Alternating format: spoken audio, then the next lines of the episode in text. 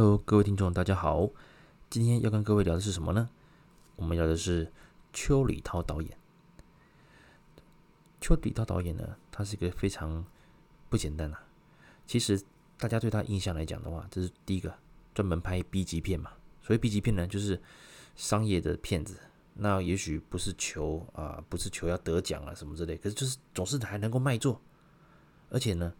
他在这个行内啊，在整个影坛里面。他是以著名的，能够帮片商能够守住预算，守住拍摄的天数，所以呢，大家称他也是以他另外有个名称，就是那个快手导演呐。那这个情况之下呢，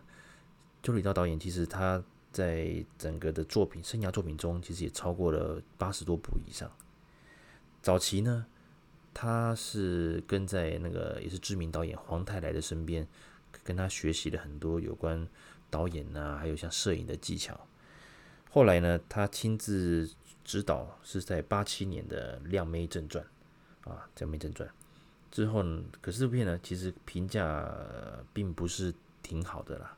所以真的让大家记住他，包括我自己啦。其实九一年的《中华英雄》啊，《中华英雄》，我自己也是在那个时候很喜欢这部电影，因为那时候有梁朝伟啊、刘德华。还有那个袁洁莹，还有毛舜筠，啊，我很喜欢这部片。这部片有机会大家应该第四台应该都有在重播了，大家可以有机会再看看。然后《中华英雄》，我就不赘述它的剧情了。那在这个时候呢，大家发现，哎，其实他拍片哦，速度很快，而且节奏掌握都不错，是一个很典型的商业片导演的一个风格了。啊，那一直到了他整个名声名气哦，这个出名的作品呢。但是当然就是大家最熟悉的九三年的人肉叉烧包，啊，它全名就是《八仙饭店之人肉叉烧包》。这部电影也造就了哦黄秋生，他拿到了那个金像奖的影帝嘛，哦，所以呢，也整个让黄秋生的声势大涨。不过却也让黄秋生在之后啊，整个怎么样？所谓的变态 角色，哦，这种代言人呐，哦，这种代言人就是黄秋生了。不过，当然，除了黄秋生自己本身的演技真的是够好之外，啊，邱礼涛导演他去营造这些所谓的这种惊悚片的气氛啊，也相当的不简单。OK，那我跟解释一下，卡片哦，C U L T 啊，卡片，卡片这个意思是说。像所谓就是这种邪典片啊，邪恶的邪啊，字典的典啊，邪典片，还是那种无厘头的，比如说像血腥暴力啊，还是那种诶、不知所云哦，天马行空，这种都可以归类在所谓的咖片啊，邪典片里面，非主流。可是呢，却又是形成一个一个小众市场。其实有蛮多身边蛮多朋友，包括像好莱坞还是像欧洲一样，其实蛮多这种小众电影。这种卡片，甚至还有这种影展啊，还蛮妙的。那人肉叉烧包就是属于这种类型的。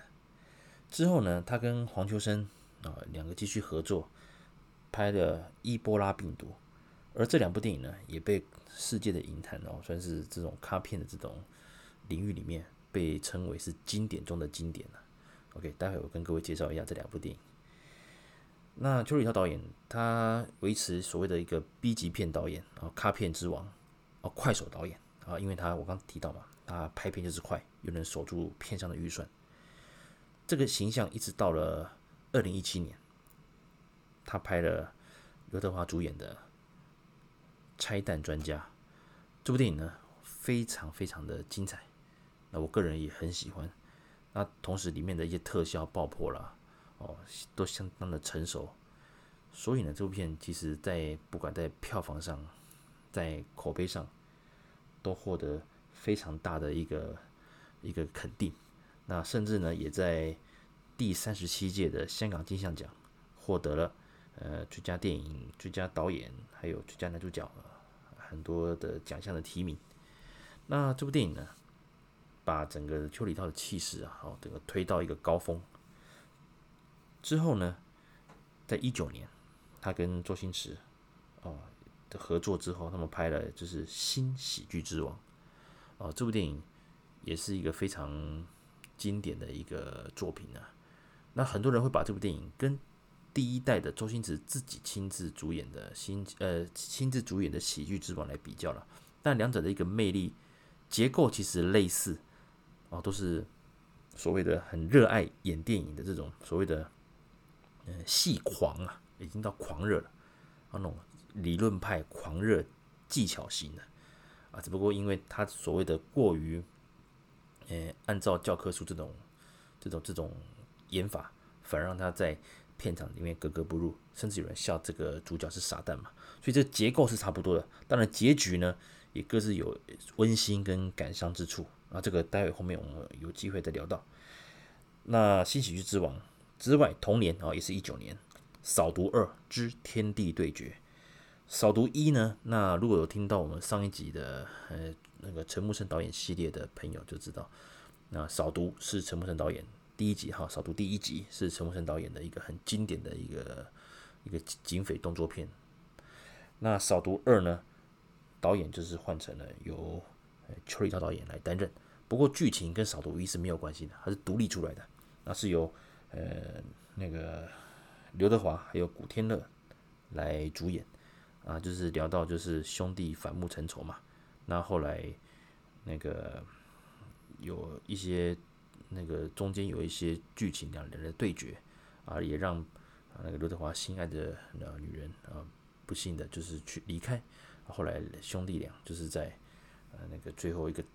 这个追逐战的一个对决，那个非常精彩，整个场面调度哦非常的成熟，节奏也很明快。所以从这边我们可以看到，邱礼涛导演大概已经可以掌握到所谓这种商业大片、动作片的这种标准的节奏。同时也能拍出他自己所谓的个人的一个长进的魅力啊，这个，所以邱礼涛导演他慢慢慢慢，这从一七年开始到现在，整个的气势是在香港影坛的商业片这一块是相当的受到肯定。那今年是二零二零年嘛，那即将在年底呢，《拆弹专家》第二集也会上映，那是由刘德华还有刘青云主演。那这部电影跟第一集的拆弹专家是没有直接关联的啊，所以有兴趣的朋友啊，也可以期待啊，拆弹专家第二集。OK，那我们回到整个邱礼涛导演的一个生平，我们介绍完之后呢，我们来提点一下他所谓的咖片三部曲啊，就是他跟黄秋生合作的作品。第一个当然就是九三年的《人肉叉烧包》这部电影。我当年是看那个小时候嘛，那时候好像我们那时候是看的是录影带。那录影带当然在台湾它是县级片嘛。那录影带当然那时候就租回家，那大家就一群一群一一群那个我们这些亲戚这些堂兄弟啊，就在就租来看。哇，里面的呃剧情很精彩，可是呢，当然它最令人就是怎么样？感到呃呃，整个冲视觉冲击性啊，我不能讲恶心嘛，我只能讲视觉冲击性啊，就是人肉叉烧包这个呃男主角是黄秋生，他在将他的雇主啊全整整家人都杀掉之后呢，哦就开始用他们身上的部位，把它做成那个叉烧包的内馅，哇，那一段真的是坦白讲了。现在看，以现在的标准来看，我也一样是非常的一个血血腥呐，真的是很血腥。那也许大家可以在那个市场上找到像 DVD 这种之类的一个片子，可以再把它找来回味了。不然基本上目前如果有机会，大家可以在 YouTube 之类能够看到这部片的话，还是多多多少少都有剪接过了哈。那就是把一些画面，把它太残酷的画面把它剪掉。可是当年我们真的是看到，哎、第一版的哦，真的是还蛮残酷的一个一个一个表演。那当然，这部片它并不是一个单纯的，就是那种杀来杀去这种这这种这种惊悚片啊。其中黄秋生当然他是演一个，基本上他是为了一开始他被债主追嘛，他就把债主呃就打死，打死之后呢，他就逃去澳门了，啊，就就就是改改名改改头换姓啊，在八仙饭店打工。那当他有一天的晚上，他发现他的老板在跟朋友在赌博之后啊，打麻将的时候都会出老千嘛，他就发现这个小细节，哦，他就跟老板做一个威威胁的，当然老板不理他嘛，不理他，他甚至还羞辱他，啊，当然黄秋生就把他们全家人就就都把他屠杀掉了。那这部电影当然这是一个一个小部分了，它精彩的部分就是在于说，呃，由李修贤他们担任的一个澳洲警察啊，有呃不跟跟着澳门的警察，澳门澳门澳门警察哈，有来办这个案子啊，当然反复的去盘问啊，去那个盘问黄秋生啊，抽丝剥茧，最后抓到确定啊，黄秋生就是凶手。那这部片是有点所谓的倒叙法啦，啊，它所以其中来讲，它是有一些部分会是像回响式的那种倒叙，所以这部电影其实可以看出来，它虽然是一个所谓的这种卡片啊，这种就是让你爆血啦，然后爆头啊，那个断手断断手断脚这种让你视觉很震撼的一个典型的惊悚片之外呢，其实它的剧情结构也算完整哦，从这边可以看得到出来。邱礼涛导演他整个的一个分镜啊，整个的一个企图心是有的。那所以这部片的大成功啊，当然我刚刚也提到嘛，他也得到了，他也让黄秋生啊得到一举得到了那个那个金像奖的香港金像奖的最佳男主角啊，这是九三年的电影。同年呢，有部电影，这个当然我先插进去了，叫做那个计程车屠夫啊，就是 Taxi 判官啊，的士判官这部电影。是由黄秋生啊一样是他来主演的，不过他这部电影呢，整个的反差很大。同年九三年的《人肉叉烧包》，他是个杀人魔嘛，哦，心里有点变态，特别是他那个眼神呐、啊，哇，整个整个整个杀人的时候那个眼神演的之好啊。到了 Taxi 这个的士判官的时候，哦，Taxi 判官就是计程计程车屠夫这段的时候呢，他变成一个唯唯诺诺的一个上班族啊，上班族。那这部电影其实是探讨的哦，不好意思，这部电影是跟那个所谓的卡片经典是比较没关系啊。我刚刚只是忽然想到这部电影，我个人蛮喜欢的，不过它票房并没有那么的的算顶尖呐。哦，以同年来讲的话，它的几部电影，因为九三年它分别有了《太子传说》啊，就是《明月照剑东》的续集嘛，然后接下来是《人肉叉烧包》，再是第那个那个计程车屠夫嘛，计程车判官。那这部电影相较之下，比起前两部的话，它的票房是比较差。可是我个人很喜欢这部电影，因为它剧情其实是反映当时香港社会，其实包括现在，我相信许多香港朋友应该知道，有时候拦计程车啊是蛮辛苦的哦，不但要跟他抢计程车，抢到之后呢，有时候计程车司机的素质，其实讲到这个，这样的比较失礼了。当然不止香港了，像台湾其实有时候，呃，早期啦，有些司机确实他的素质啊，他的服务态度并没有那么好。所以这部电影其实多少也反映了当时香港的一个现况。OK，回到那个剧情，黄秋生呢，因为他的呃他的老婆啊即将要在待产中，即将要要怀孕了啊，即将要临临临盆的时候之前呢、啊，在路上啊被那个无良的，就是没良心的那种计程车司机撞死，撞死之后他当然很很难过嘛。那再加上他自己在搭车的时候。又被那种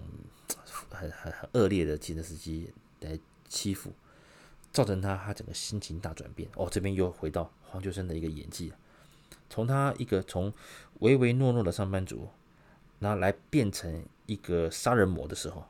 不过他只专门杀，他是只挑服务态度很差的啦，那种所谓的坏司机啊，坏司机就把他们用各种方式把他们诶、呃、把他们杀掉，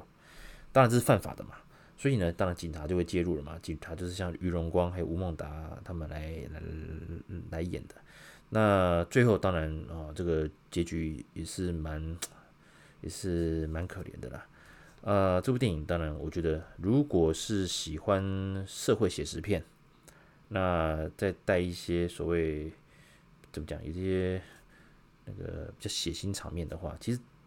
这部片。我也是觉得大家可以找来看的，不过当然儿一样是儿童不宜，儿童不宜。OK，叫做呃的士判官啊，这是计计程车屠夫。OK，那接下来呢啊，人肉叉烧包的人肉人肉叉烧包大成功之后呢，黄秋生跟邱礼涛这个组合，他们在九六年又拍了一部所谓的伊波拉病毒，这部电影真的厉害，真的厉害。放到现在，这部电影也是可以称作是一个怎么讲？迎合啊，符合那个世界现况啊。OK，怎么说呢？伊波拉病毒它是指就是一样，黄秋生啊，他一样就是欠债嘛，然后也是得罪了一堆仇人，就就就是跑到了国外去。那他在一次的一个呃移动当中啊，他就和一个呃奄奄一息的啊路边奄奄一息的一个一个一个一个非洲人呐啊一个土著啊啊就等于就发生了关系哦。这因为这部电影来讲的话，他一开始的塑造就是黄秋生就是个大变态，他就是个变态，所以这部电影从头到尾就是看到一个变态。到处去哈，跟人诶、到处去，去去去杀人呐，然后到处去找麻烦之类。总之呢，他因为刚刚讲到，他跟倒在路边哦，已经即将要死掉的那个那个土著啊发生关系之后呢，他自己竟然带了一个病毒了，哦，带了一个病毒啊，得到这个病毒之后，不管是碰到他的唾液啦，还是血液什么之类，就会被感染，造成一个社会大恐慌。那途中呢，当然。这部片是其实比起《人肉叉烧包》来讲的话，它的血腥场面比较没有那么的写实恐怖了。可是当然它一样，它也是就是杀人这种这种 暴力场面蛮多的，所以一样也是所谓的就是县级啊三级片啊。那也是像儿童不宜。不过这部电影其实让人比较印象深刻，就是在于说病毒的一个传染啊，病毒传染，只要有一个人。不管是有心还是无心，他是很容易能够突破一个所谓的封锁，哪怕是啊、呃、政府已经要做一些动作的时候，可是他自己就是代言者的情况之下，还是能够轻易的将这个病毒散播出去。这部电影它也是被归类成是经典的卡片之一了，可是，在某个程度上来讲，它也算是一个警惕人们的一个一个教材。特别是他的结局啊，当啊当就是黄秋生最后当然就就就就是就死掉了嘛，死掉之后呢，他身上的一些那个那个肉块啊，被野狗吃到啊，跟着被宠物狗啊吃到，吃到之后呢，这狗又跑去找它的小主人啊小女生，然后就舔它，然后本片结束，大家懂我意思了吗？啊，这代表说。虽然黄秋生这个代言者死了，可是这个病毒其实还是用其他途径慢慢的散发出去、扩散出去。哦，这个结局其实是蛮开放的啊，那也让人怎么讲，会有一种，哎，怎么会这样子啊？啊，这种这种感觉啊。所以这部电影其实，在某个程度上来讲，它虽然剧情很直觉啊，直觉。它不像人肉叉烧人肉叉烧包，它有分几段主线嘛，包括警察那段线，跟他黄秋生自己的一些倒叙的一些回忆的部分。哦，伊波拉病毒是很直接的，可是也是相当精彩。就一个卡片来讲，它算是个还蛮屌的一部电影了。OK，那两人合作这个之后呢，当然因为黄秋生他后来整个的一个戏路哦，也是有许多类型的转换。那所谓的卡片三部曲的经典，最后就是在二零一七年的《失眠》这部片啊，也是很神呐啊！这部片就是他是讲那个黄秋生是一个长期失眠的人，那他有一天呢，呃，他是心理医生嘛，他接到一个家族的委托，就是去那个东南亚去看，就是他们的一个怎么讲，一个长辈也是忽然就是失眠，睡不着，是无论什么方式都睡不着。到最后造成神那个心理啊神经错乱，然后就开始就就攻击人，攻击人之后呢，然后当然就被跑出去的时候被车撞死，是一开始的序序幕嘛。然后黄秋生受委托，就来这边做一些调查。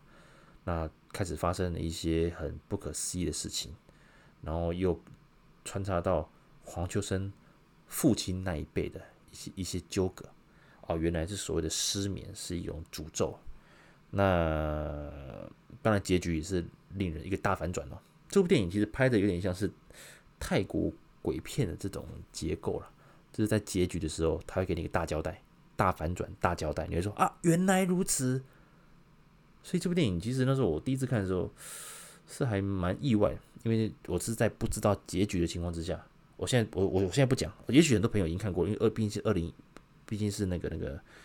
那个二零一七年的电影了。那不过这部电影其实我觉得是一个非常算是蛮有深度的一个片，因为它里面有讲到许多心理学的一些东西了。那那结局啊是令人蛮令人意外的了，和震撼。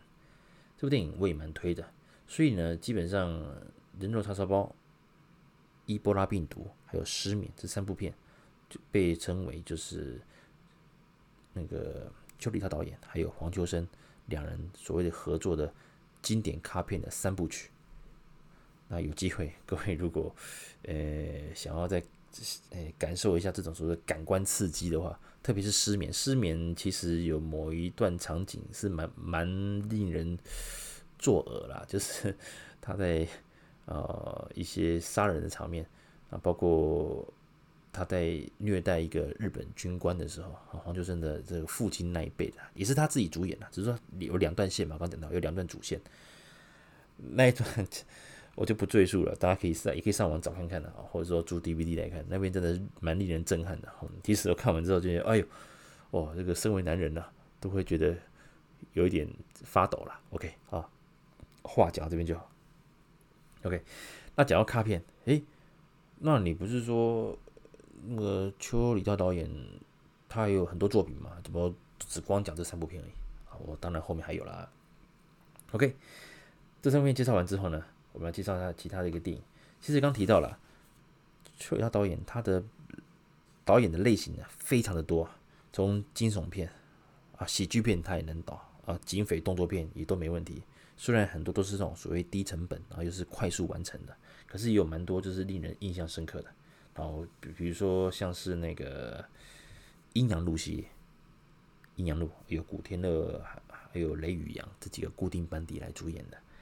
然后这部电影一路上总共拍了几集？我想一下，我印象中《阴阳路》系列好像一路拍到了第六集吧？印象中，印象中，好，那。九七年嘛，这、是《阴阳路》的第一集。那第二集就是《阴阳路之我在你左右》。那九八年呢、就是 《阴阳路之升官发财》。然后《阴阳路四》就是与鬼同行。那最后呢，就是《阴阳路五》啊，一剑发财。那最后最新的一部《阴阳路》的话，我印象中应该就是那个，应该就是。几年了？呃，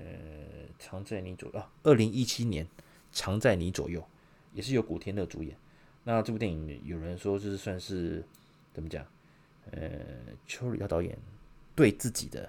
阴阳路》系列的一个这个经典来致敬，他自己对他的经典来致敬，同时也做一个一直像一个传奇的完结了。因为毕竟《阴阳路》，我相信如果是。跟我同年纪的啊，比如现在是四十岁左右的话，我相信你大家的可能高中时期啦，还是大学时期啊，都有看过《阴阳路》这个系列啦。那其实它的里面营造的气氛，它不像传统的鬼片，可能就是直接吓你之类，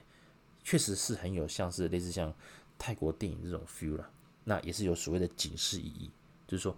有时候人真的不要把事情做太绝哦，或者是说开玩笑不要。开得太夸张，因为会造成很多无法挽回的一些后果，所以其实算是一个警示的意义。OK，所以《阴阳路》系列也是邱伟涛导演的一个作品里面占有相当重要地位的那个电影作品系列之一。OK，那讲到这边呢，其实他也拍过喜剧片哦，像是跟那个谁啊？超级中国龙，如果有印象的朋友，应该，呃，像以前呢，我们台湾的话，像是那个、那个、那个郝释小龙、郝邵文啊，这两对宝，他们是童星出身的嘛。那释小龙就是会打，然后郝邵文就是会演、会搞笑。那超级中国龙这部电影，哎，当然还有徐若瑄嘛，这就是由邱礼涛导演所所拍摄的，哦，风格跟之前的那个叉烧包啦，还是像。那个怎么样？伊波拉病毒什么的都不一样，而且《超级中国龙》跟伊波拉病毒都是在九六年的电影。同时同年呢，还有一部片是我个人非常喜欢的，就是《红星仔之江湖大风暴》哦，《红星仔之江湖大风暴》这算是《古惑仔》系列的外传了，是由那个梁朝伟来主演的，还有陈小春嘛，还有李若彤，哇，李若彤真是漂亮。当然，这部片结局也是蛮感伤的。所以，其实邱礼涛导演其实他的电影蛮多都是反映现实的社会的一个现实的一个状况，同时也是有警示意义。通常他都会讲，其实还是所谓的恶有恶报了，做坏事的人还是最终还是会得到他所得到的一些报应。好，所以这个大家能够能够谨记在心啊。OK，然后在之后啊，大家可以想象吗？叶问的前传，还有所谓让他呃叶问的就是终极之战、终极一战，这两部片也是由那个邱礼涛导演来指导的。叶问前传是一零年嘛，那时候叶问的一个大成功之后，其中有一位配角，那就是就是说杜宇航啊，杜宇航，他有在叶问一跟二都有客串，那之后呢有拉出来就是。因为杜宇航他本身就是咏春的一个高手啊，因为外形也蛮英挺的嘛，算潇洒，所以有被找来，就是加入这个，就是要 promote 他啊，成为一个一个一个一个一个功夫明星呐。那这部电影当然杜宇航就就就就是一位主角啊，演叶问年轻去香港念书的时候，当然里面他还有樊少皇啊、洪金宝、元彪，甚至叶问的儿子叶准都有。出来客串，那当然这部电影其实跟甄子丹叶问其实是没有什么太大的关联的哈。虽然有些演员是重复重复的，可是其实关联不大。那这部电影其实算是热闹了，热闹。那精不精彩？我个人来讲，如果对我来讲的话，剧情结构是比较怎么讲？比较落于俗套。可是就以打斗这种方场面的话，还不错，还不错。不过这部片蛮强调爱国主义的，就是，所以我个人认为是还好啦。哦，如果有机会还没看过的朋友是可以去看的啊，有空就看啊，不用刻意去找啊。叶问的前传，那之后让我最喜欢的，包括我觉得这是最好看的叶问系列，包含甄子丹。我我有讲真的，就是也是一样，黄秋生主演的《叶问终极一战》啊，这部电影。他还是有一些那个最后啊，有一些打斗场面。可是坦白来讲，它并不是一个以功夫片的一个形态去拍的。像叶问的第二集、二三四集啊，叶问一其实打的不多，可是叶问二三四，他的一个动作场面就安排的比较多了哦。毕竟还是观众还是喜欢看这一段嘛。那叶问的终极一战。坦白说了，哦，坦白说了，他的一个剧情是比较沉闷一些。那他讲的是叶问老年之后的一个电影，老呃老老年之后的故事，包括他的太太后来也也离开嘛。那是讲到后面这段生活的，包括他后来有交女朋友嘛。那这个女朋友反而不被他的家人以及他的一个徒弟们接受。啊，这边是就是演出一个，就是说，坦白讲，你虽然是一个武术大师，你是 master 啊，你当然就是你建立武馆嘛，然后教了很多徒子徒孙，可是，在感情这一块啊，还是有他怎么讲无法跨越的一个鸿沟了，就是始终会保持个暧昧，他的情感，呃，叶问的情感是没办法比较能够展现出来。这和后来叶问三跟四，叶问三跟叶问四其实都还蛮注重，就是第三集是注重他跟那个就甄子丹跟他老婆啊的一个互动嘛，啊，这个也是也是很催泪啊，很感人。第四集呢就是父子的一个部分。那叶问的终极一战啊，就是邱礼涛跟黄秋生呢，黄秋生果然还是哦，这影帝就是影帝了。那他里面打的动作虽然不多，可是身段都有到位，所以其实你们。大家如果看的话，并不会认为说啊，虽然黄秋生并不是所谓的武打明星，可是他去这个基本的一些咏春的一个一个一个一个术一个路数啊掌握的相当不错。那所以这部电影，如果大家想看到比较深度一点的叶问这个这个角色的刻画的话，叶问的终极一战，我非常的推荐啊，大家可以找机会找来看。啊，这部电影也得到了第三十三届啊香港金像奖最佳男主角的提名。OK，那在这这段期间呢，呃，这是刚讲到嘛，叶问的终极一战是二零一三年电影。那在这这中间呢，我刚提到，其实那个邱流导演他有拍了很多类型的一个电影，包括像《黑白道》，二零零六年的《黑白道》。《黑白道》这部电影，我个人非常非常的喜欢。这部电影就是强调，是张家辉饰演一个刚刚完成卧底任务的警察啊，你完成卧底了嘛？那你当然就是要回到警队来做事情。结果回到警队之后，跟警队的文化格格不入。因为卧底这个是这个角色啊，就是靠着背叛人嘛，背叛你的伙伴，背叛你的老大，来获取情报啊，把你把他们一网打尽。这个就是当然张家辉被派从警队被派去黑帮卧底的任务嘛。可是呢，当他完成任务回到警队的时候，却又不被警队的人接受。第一个，我跟你也不熟了，对不对？然后，可是你又是。怎么讲卧底？你又是那种会背叛你背叛过人的，就那你跟黑道又长期的相处在一起，那我能不能相信你？对不对？这就是当时警队对于张家辉这个角色的矛盾。另一方面呢，被他出卖掉的人老大，他还有很多的一些手下嘛，嚷嚷的一天到晚就是要报仇，甚至在张家辉穿警警穿那个军装巡逻的时候。有去挑衅张家辉，所以这部电影其实张家辉他的角色的转的转变呢、啊，可以看得出来哦，张家辉的演技真的是相当的相当的精湛。这部电影我个人蛮推的，它是属于是一个非典型的卧底片呢、啊，因为蛮多卧底片其实是讲到就是在面对要准备背叛跟不背叛之间哦的一个拉扯嘛。这部电影当然最经典的，我像是早期我刚提到林林林东东导演的那个《龙虎风云》嘛，哦之类的，还有或者是像那个那个扫毒一嘛，哦扫毒一，呃这些电影其实都蛮类似的。那对于卧底的这个人的角色，都会有一些啊很深刻的一个刻画。那黑白道它强调是指。回到警队之后的一个生活了。回到警队，好，回到警队。哎，哦，对，我更正一下，我刚讲到就是除《龙虎风云》之外，对于卧底比较要介于背叛与不背叛、不背叛之间啊。除了《龙虎风云》之外，我刚讲的，呃，不是扫毒，我更正一下，是那个枪神呐，辣手神探梁朝伟跟周润发演的。梁朝伟在里面也是演卧底，那他也是在于说要不要背叛他的，要不要去。因为毕竟是警察嘛，可是自己的老大对他也不错之类的，这种这种转换也是蛮辛苦的。OK，我补充一下，所以《黑白道》这部电影，我个人蛮推的，而且里面有张家辉，也有黄秋生，有吴镇宇，光看这三个人飙戏也都很精彩啊。OK，《黑白道》。那另外就是在零七年啊，这个这部片他又回到他所谓他很拿手的这种惊悚片啊，叫做《降头》。哦，降头是由郑浩南跟邵美琪主演，这部电影我非常喜欢。这部电影的整个气氛，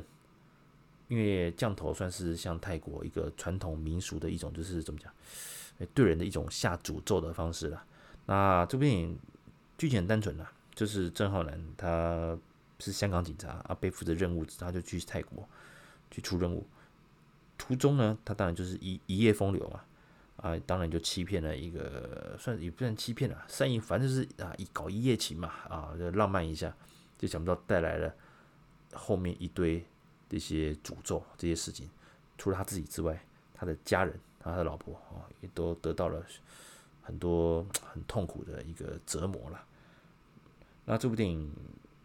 非常的精彩，那当然他的气氛也很诡异，同时也回到就是他的逆，他的结局。也是很典型的那种泰国鬼片的这种这种风格哦，会让你有点啊，原来如此啊，所以真的是坏事不要做哦，不要做，不要背叛老婆。OK，好，所以零七年降头这部电影我也蛮推荐的。之后呢，像他也有拍到一些所谓的就是类似像那种比较跟社会贴近的这种写实片啊，像零七年的性工作者十日谈啊，还有像那个。选老顶啊，选老顶，不好意思，这个是在二零一六年的电影《选老顶》。这部电影呢，哦，就是指那个帮派在选老大嘛，那各自两边有一个比较怎么讲？呃，两边各有胜算的那种小角头要去争大位嘛。啊，当然那个最大的决定权的是那个黄秋生嘛。那这部电影当然主角算是杜汶泽了。这部电影其实它一开始是有点像笑闹片、笑闹片那种感的感觉哦，你以为是这种片哦。后来他发现发现，黑道其实也是一个社会了哦，这是黑社会，它也是一个小小的一个讲讲讲究组织吧，跟公司一样，讲它就是组织，然后上对下都有辈分的一个观念。好辈分的观念，那变成说，当杜文泽他想要跳脱这一个观念，想要拿到他想要得到的东西的时候，他对手也是这样想嘛，所以两边造成的一些摩擦，他就砍来砍去的，结果想不到从头到尾最坏是谁？最坏就是现在老大，这些人就是背地做很多事情，让这些小弟，包括那个杜汶泽嘛，大家自相残杀。啊，一堆诡计，所以所以老大还是最坏的。这部电影我刚讲到，我个人蛮喜欢，就是因为他是用一个蛮轻松的手法去拍出这种黑帮内部的矛盾的这种摩擦、这种纠结。我觉得这个是一个非常棒的一种一种拍法啦。那所以也算是一个怎么讲？诶，让人觉得说啊，真的是。不要做太多坏事了，真的不要做坏事，真的不要做坏事。那另外一部，他零一年也有一部叫做《等待董建华发落》，这个片也是一个怎么讲，在社会上的一个写实片，然后反映当时香港社会的一些一些片子啦。那这属于比较小众的一个一个市场的电影。那回到他所谓的商业大片，一直到了选老顶嘛，当然评价还不错。啊，到了一七年，我刚提到，他就开始。